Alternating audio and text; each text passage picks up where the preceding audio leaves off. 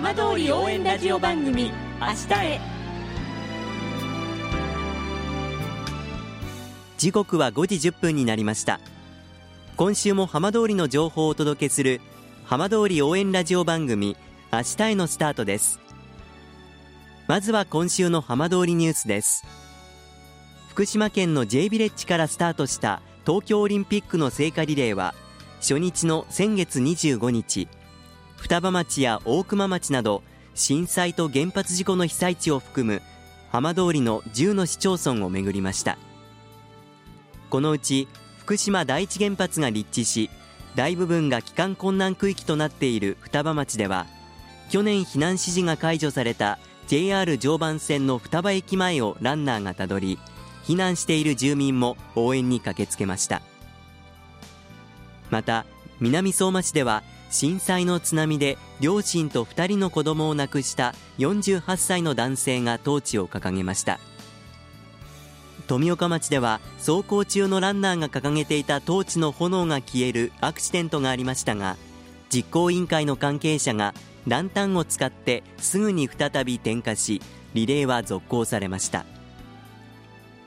双葉町にあり原発事故を後世に伝える東日本大震災原子力災害伝承館で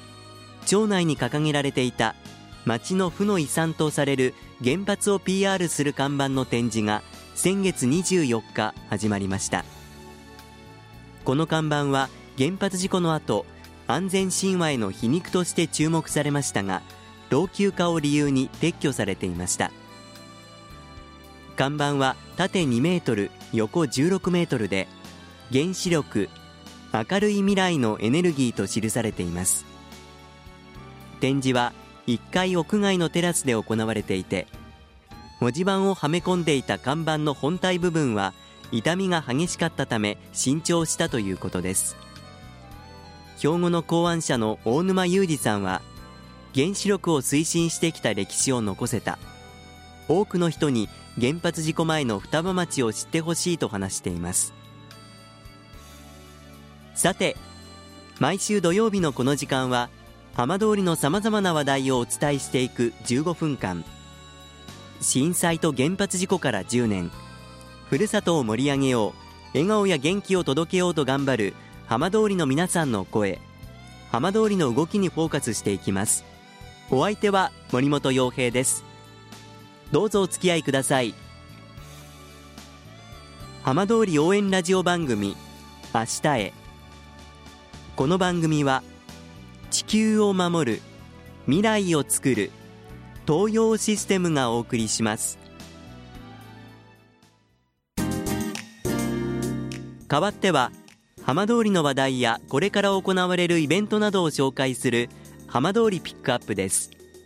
漁業の町として知られるいわき市では毎月7日を魚食の日と定めています。今週はこの魚食の日についていわき市水産課の玉橋清隆さんと村瀬匠さんにお話を伺います。玉橋さんよろしくお願いします。はいよろしくお願いします。さていわきでは魚食の日7日に制定されているということなんですがどういった日なのか概要それから制定のきっかけまで教えていただけますか？はい、えー、魚食の日は、えー、令和2年2月20日に制定されました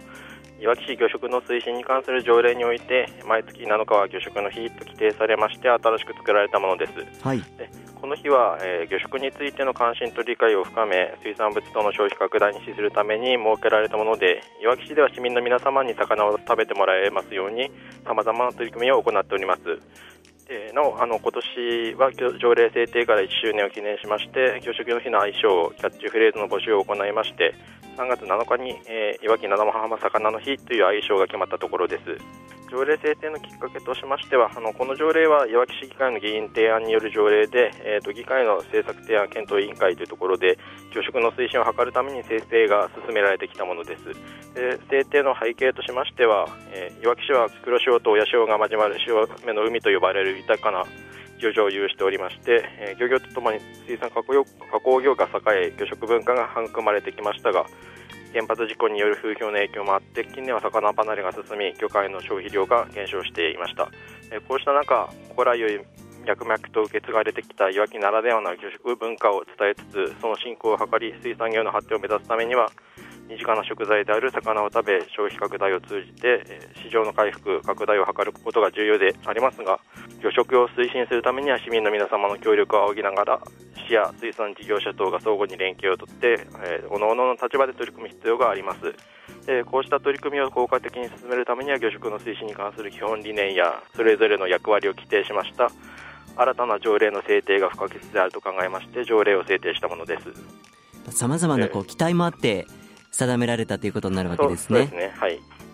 続いてここから詳しく伺っていきます。お話伺いますのは村瀬匠さんです。村瀬さんよろしくお願いします。よろしくお願いいたします。このいわき魚食の日なんですが、はい、これまでの取り組みこの1年間いろいろやってこられたということですがどんなことをされてきたんでしょうか？はい、魚食の日と取り組みとしましてはまずは魚の日協力店ということで、ええ、市内の飲食店さんであったりだとか、あと鮮魚店さんう協力店という形で募集いたしましてでその集まっていただいた協力店さんを紹介するチラシをですね、ええ、2ヶ月に1回作りましてそれを新聞折り込みでいわき市内に折り込み入れたりですね、はい、あとラジオ放送でもその魚の日協力店さんの取り組み等をですねその7日の日が近づく少し前あたりから放送等も行っております、はい、はい、あとその7日の日に合わせまして各いわき市内にある量販店さんですね、えの方で店頭啓発をですねやったりとしております。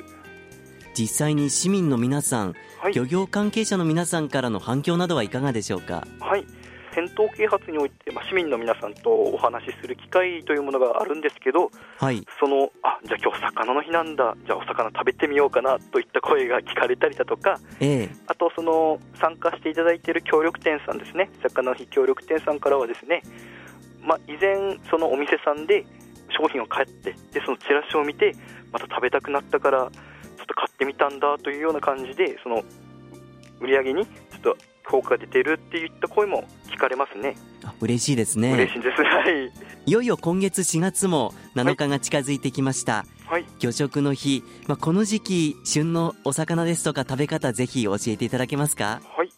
4月ということで季節は春なのでヒラメとか光とかが旬の魚の中かなと思いますね。はい。はい。でまあ調理方法食べ方としましてはメヒカリだと唐揚げが一番美味しいのかなと個人的に思います。でヒラメの方はですね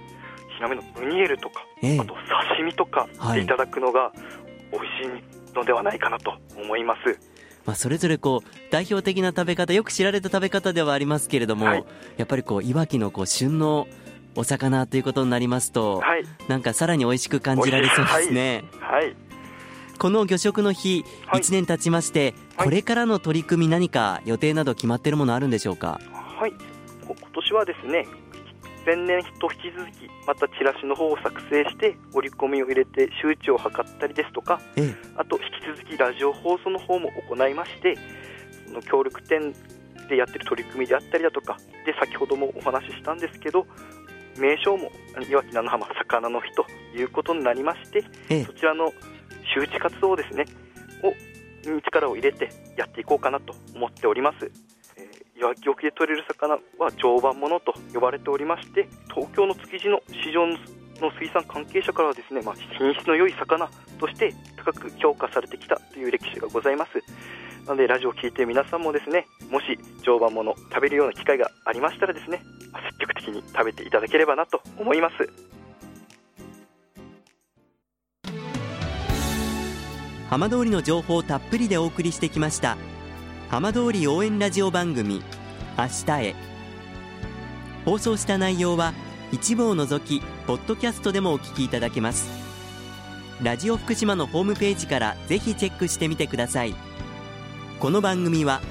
地球を守る未来をつくる東洋システムがお送りしました。